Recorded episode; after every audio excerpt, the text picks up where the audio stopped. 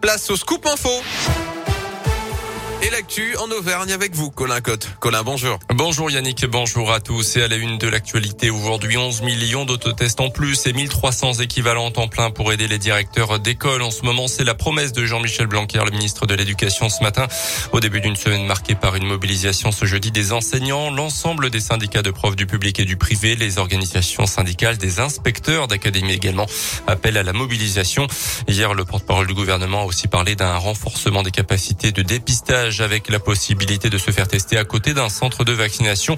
Les pharmaciens pourront également recruter du personnel en plus. Dans ce contexte, après les débats compliqués il y a quelques jours à l'Assemblée nationale, le projet de loi sur le pass vaccinal arrive aujourd'hui au Sénat en commission des lois cet après-midi et dans l'hémicycle demain.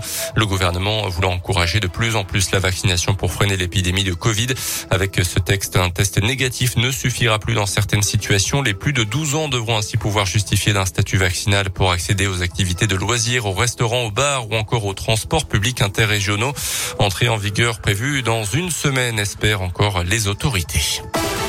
Dans l'actu, attention, si vous devez prendre le train cette semaine, l'Auvergne sera touchée dès aujourd'hui par la réduction des liaisons circulant en France à cause de l'épidémie.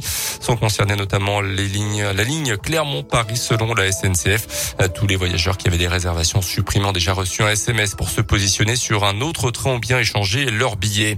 Une maternité de plus en plus verte au CHU Estin à Clermont. Le service vient de recevoir le label maternité éco-responsable.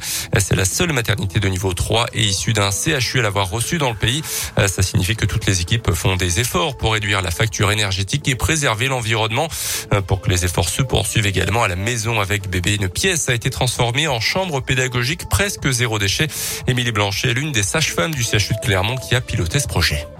Plus on est sur du simple, plus on va être sur du sain. Tout ce qui se trouve là tout de suite dans cette chambre est du matériel de récupération. Et l'occasion est même conseillée dans le cadre des enfants, puisqu'on sait très bien que les meubles neufs vont la relarguer pendant un certain temps des composés organiques volatiles, et que euh, prendre de l'occasion, c'est prendre un meuble qui a déjà relargué tous ses composés. Là, on a le sentiment que ça sera beaucoup plus concret pour les gens. Les patients qui ont accouché pendant le temps de leur séjour, elles peuvent venir visiter la chambre et prendre des infos, ou se remémorer certaines choses, ou voilà, se rassurer sur certaines choses.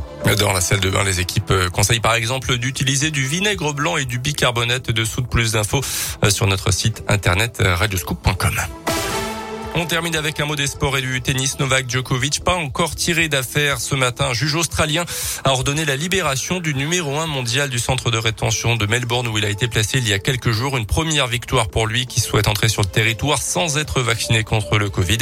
Mais le gouvernement australien a averti qu'il pouvait encore imposer son expulsion du pays dans les prochaines heures. Parfait, merci